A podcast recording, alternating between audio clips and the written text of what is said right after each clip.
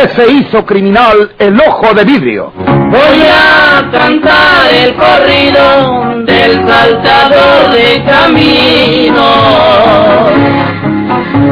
que se llamaba Porfirio, llamábale ojo de vidrio. La borrascosa juventud de Porfirio Cadena. Cómo perdió uno de sus ojos y por qué tuvo que seguir la vida criminal perseguido por sus poderosos enemigos. Una nueva serie campinana del escritor norteño, Don Rosendo Ocañas.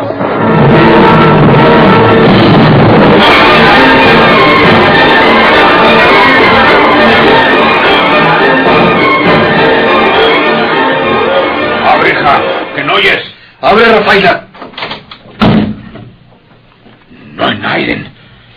¿No estaba uno hablando contigo? No, papá. Hombre, hasta la sala nos pareció oír la voz de un hombre que hablaba aquí contigo. Déjanos entrar, Rafaelita. Es... Déjanos entrar. Pasen. Papá, ¿quién podía estar aquí? El bandido de Porfirio Cadena. Eh, no más él. No, papá. Es raro que no haya Naiden. Se le figuró haber escuchado esa voz. Yo estaba ensayando en voz alta lo que tengo que decir en la ceremonia. E- Eso fue todo. Está bueno. Vente, Ricardo. Acuéstate, hija. Ya es noche. Sí, papá. Hasta mañana, Rafaela. A- hasta mañana, si Dios ha servido. Váyase inmediatamente, Porfirio. Ellos pueden volver. Yo no quiero que pase nada. Teme usted por su novio. Temo por mi casa. Váyase ahora que ellos se han alejado. Si vuelven a oír nuestras voces, vendrán con mayor desconfianza. Oiga. Oiga. Ya cerraron la puerta de la sala. Váyase ahora. No lo verán estando cerrada la puerta de la sala. Muy bien, Rafaela. Está terca en casarse el domingo con ese viejo malvado. Sí. ¿A usted qué le importa? Mm. ¿A usted qué le importa mi vida? Bastante daño nos ha hecho ya. ¿Por qué no se va muy lejos y se olvida de nosotros? Porque la quiero usted. Miente. Y basta. ¿No le digo que pueden oír de nuevo nuestras voces? Váyase. Usted me echa la culpa de que yo les he hecho mucho daño. Y el que os me hicieron a mí, ¿no es usted testigo de que os fueron los responsables de las muertes de mis padres? Ellos no me han hecho daño a mí, ¿verdad? Ninguno, ¿verdad? Dios santo, usted lo que quiere es que vuelvan mi padre y Ricardo y lo sorprendan aquí. No es suficiente la sangre que ha derramado y la que se ha derramado por su culpa. Todavía está sediento. Ya, de ya, más. ya, ya, ya me voy. Usted tiene razón. Ya debo irme muy lejos para que me olvide y para olvidar yo. Porque si no llego a olvidar lo que me hicieron, nunca acabaría de redamar sangre. O que se redame por culpa mía, como usted lo dijo, Rafaela. Cásese con el que quiera. Usted lo acaba de decir. A mí qué me importa. Cásese el domingo con ese viejo asesino. Y siéntase feliz, muy feliz, cuando él la acaricie en sus manos manchadas de sangre. Váyase, Porfirio, váyase. Adiós. Por favor, no haga tanto ruido.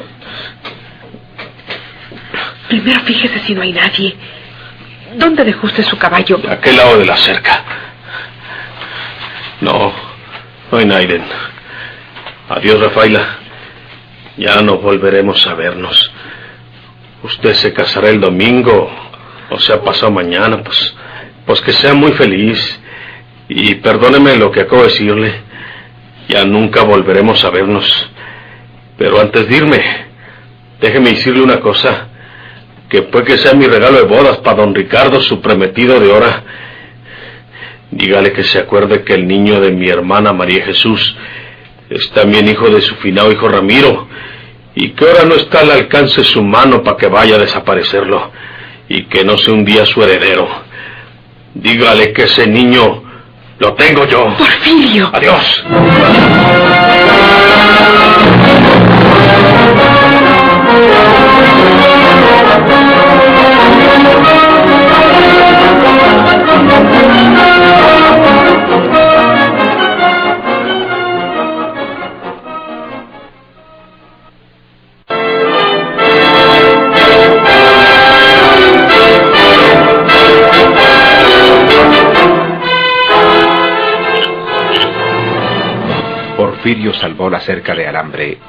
Hasta donde había dejado su caballo. Todo aquello seguía como cuando llegó, silencioso y lóbrego. Solo se escuchaban los rumores nocturnos del campo. Una cosa le intrigó al bandido desde que cruzó el patio de la casa de su enemigo. El perro. ¿Por qué no estaba el perro ahí? Un buen perro como ese no se va mientras hay un desconocido cerca. Y yo no puedo ser para el tigre más que un desconocido, porque apenas me conoce. Apenas me ha visto dos o tres veces.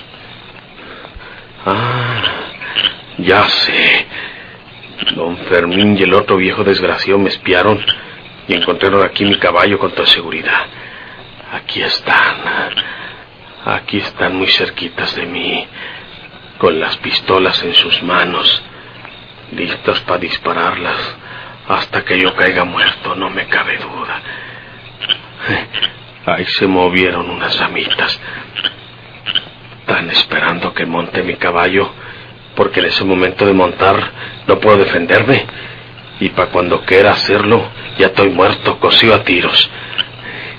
La única manera es que monte muy rápido y que se arranque mi caballo lo más recio que sea posible. No tiene remedio. Le voy a arrojar. Si me toco una bala, ni modo. Águilas, caballito. Águilas, te vas a arrancar luego, luego, volando. ¡Hora!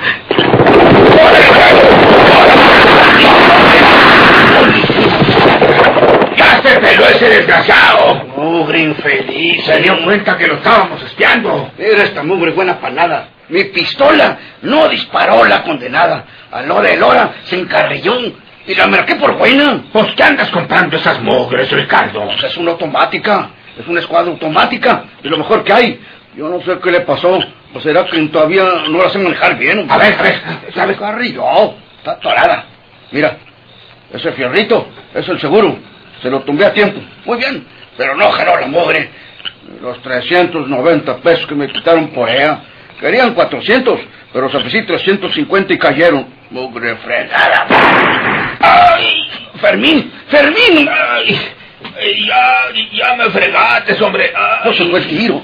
Estaba forcejeando y se fue el tiro. Ay, eh, me voy acá y... No, no. Eh, llévame para casa. Sí, sí, yo te llevo. Yo te llevo.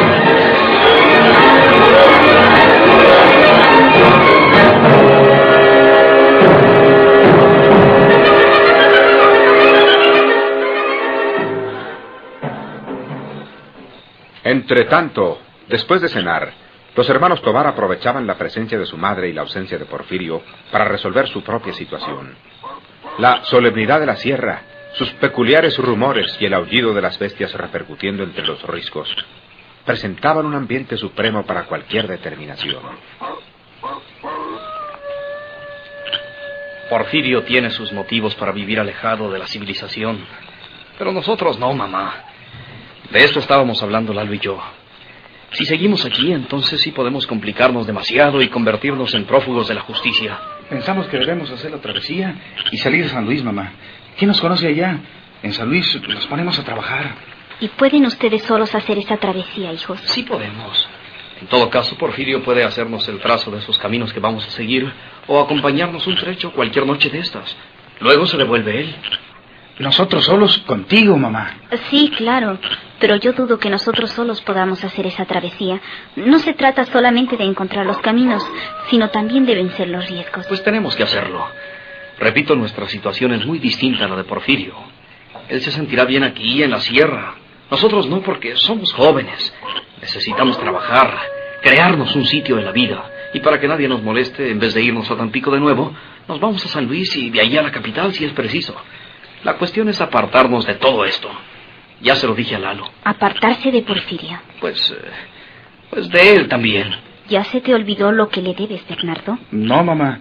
Mi gratitud es eterna, pero como dice José, y tiene razón, nuestra permanencia aquí nos va complicando demasiado con la vida de Porfirio, que es la vida de un bandolero. No pensaban así cuando vinieron a Monterrey a salvarlo de la policía. En fin, quién sabe si Porfirio también quiera dejar la sierra. Quizá quiera acompañarlos y vivir con nosotros, lejos, donde nadie sepa ni quién es. Hablaremos con él. Ya volvió. Oiga su caballo. Voy a preguntarle si quiere cenar.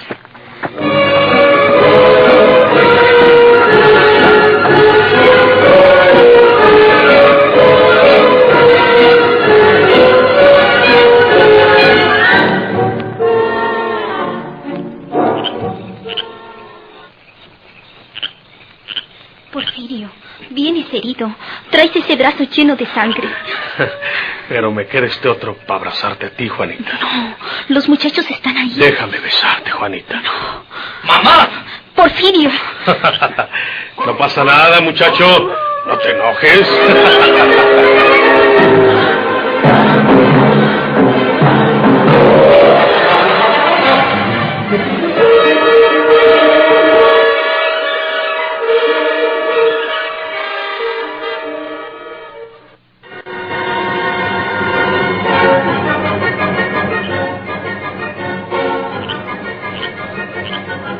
Porfirio Cadena conocía la Sierra Suriana como la palma de su mano.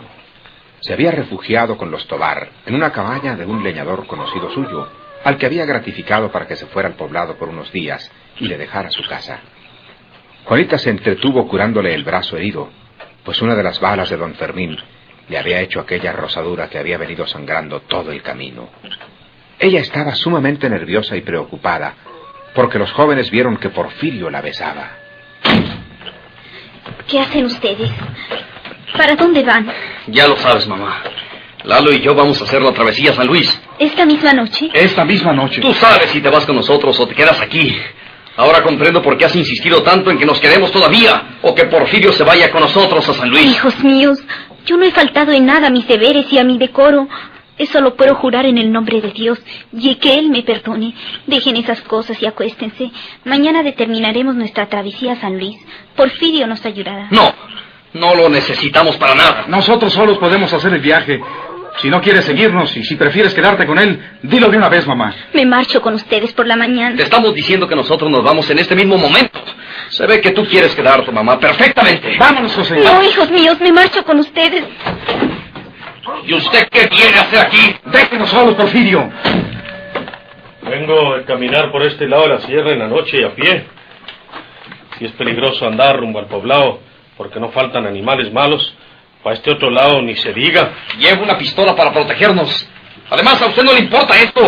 Si se cree que ya puede hablarnos como si fuera nuestro padre, está equivocado. Estamos a mano, Porfirio. Usted me salvó la vida una vez y mi hermano y yo lo sacamos del hospital para salvarlo también. Estamos al pelo. no se crean, no se crean. No estamos al pelo. Todavía me deben la valedura de haber salvado a Juanita de la cárcel. Eso en todavía no me lo pagan. Y me lo van a pagar ahora, quedándose aquí hasta que yo quiera. ¡No! ¡Está loco! Hasta que a mí me dé la gana. He dicho que no. ¡Cállate tú! Porfirio. ¡Vámonos! Si tú quieres venir con nosotros, mamá, que sea de una vez. Si te importa más compartir la existencia de ese bandido. ¡Cállate! ¡No le pega, Lalo! ¡No le pegue! Porfirio. A ti también te pego, mugroso. ¡No! ¡Es mugroso es usted! Usted no puede compararse con la gente decente, Porfirio. ¡Calla, hijo! Usted es un bandolero. Usted es un hombre fuera de la ley y perseguido de la justicia. Usted tiene sus manos chorreando sangre de inocente. ¡De inocente! ¡De gente inocente, sí! Usted es un igualado y un mal amigo al levantar los ojos en esa forma hacia esta mujer. Porque no es igual a usted. Porque es una mujer decente. Y usted es un asaltante y un asesino. ¡Basta, imbécil! ¡Y traigo esta pistola para matarlo! ¡No, ¡Déjenme! ¡Déjenme! ¡Déjenlo! ¡Suéltenlo! ¡Déjenme! ¡Déjenlo que me mate! Yo no voy a hacer armas en contra suya. Si crees que soy tan malo que merezco la muerte, vamos fuera de la cabaña y me das los tiros que quieras hasta que me mates. Ya, ya, Porfirio. Tú has tenido la culpa y te lo dije. Mis hijos son escrupulosos en lo que se refiere a su familia. Que aquí termine todo esto. Mañana nos pondremos en camino a San Luis todos. ¿Cuál sería tu vida aquí en la tierra, Porfirio? Tú también debes irte a San Luis y allá tratar de empezar una nueva vida. Acuérdense, hijos. Cálmense. Por el amor de Dios, que no haya reproches entre nosotros. Que vivamos como si Porfirio también fuera de nuestra familia. Gracias. Gracias por esas palabras, Juanita. Acuérdense, hijos.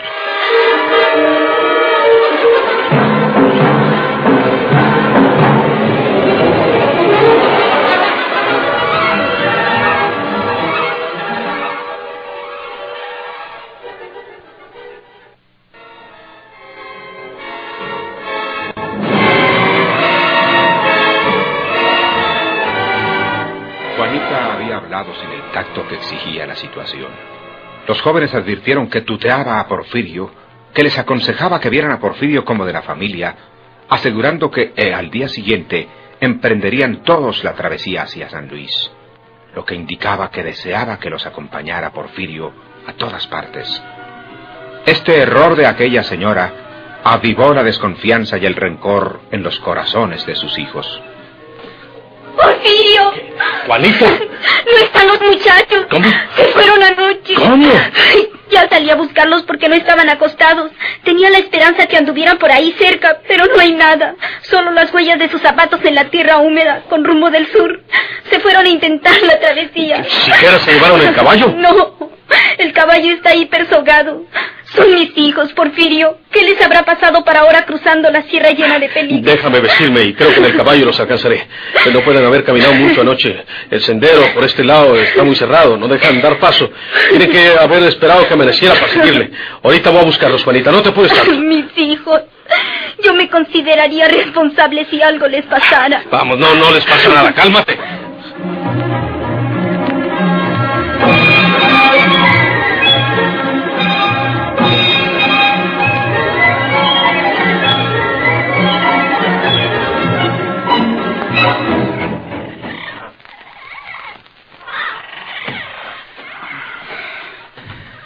Sientes cansado, Lalo?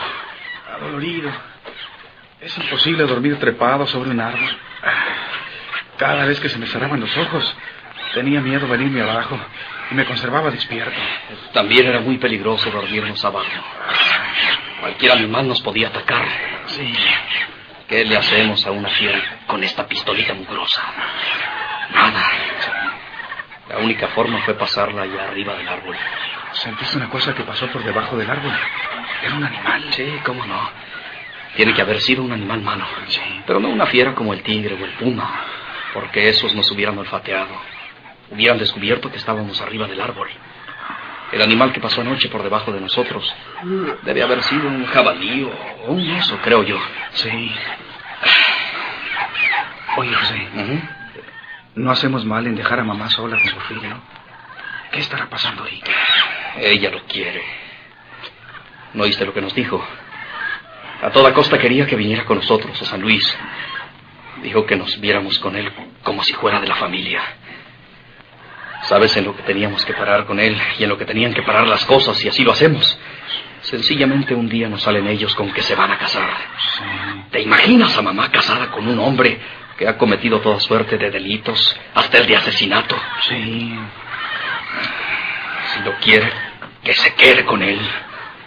Si nos prefiere a nosotros, ya sabe que estaremos en San Luis. Pepe, silencio. No te muevas. Ahí está. Sí, no te muevas. Yo tengo la pistola. ¿Qué es? ¿Qué es? No sé, no, no sé, será un puma o una leona de los que hay aquí en la sierra. José, Voy a disparar unos tiros. No, no. No tengas miedo.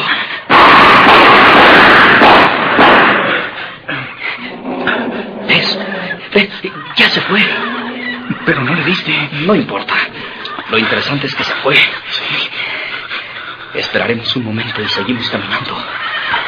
¿Qué tal si esta fiera nos ataca en la noche, eh?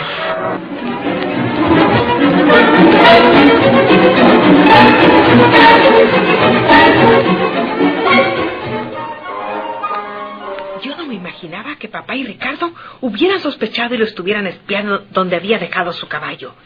Pero que voy oyendo los tiros, María de Jesús. Dios santo. Y luego que veo venir a Ricardo trayendo en brazos a papá. ¿Herido? Sí. ¿Lo hirió Porfirio? Sí. Dijeron que lo llamaron a rendición y que Porfirio disparó sobre ellos hiriendo a papá. A esa hora mandó Ricardo por el doctor. Curó a papá sin hacer escándalo.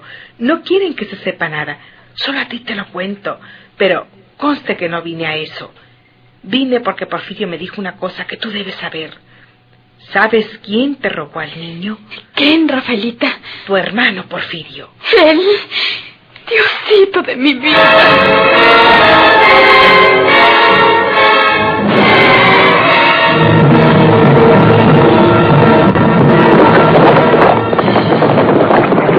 ¿Por qué se hizo criminal el ojo de vidrio? Muchas gracias por su atención. Sigan escuchando los vibrantes capítulos de esta nueva serie rural, ¿Por qué se hizo criminal el ojo de vidrio? Ahí viene el ojo de vidrio, gritaba el pueblo asustado. Y a las mujeres buscaba, mirando por todos lados, dejaba pueblos enteros llenos de puros.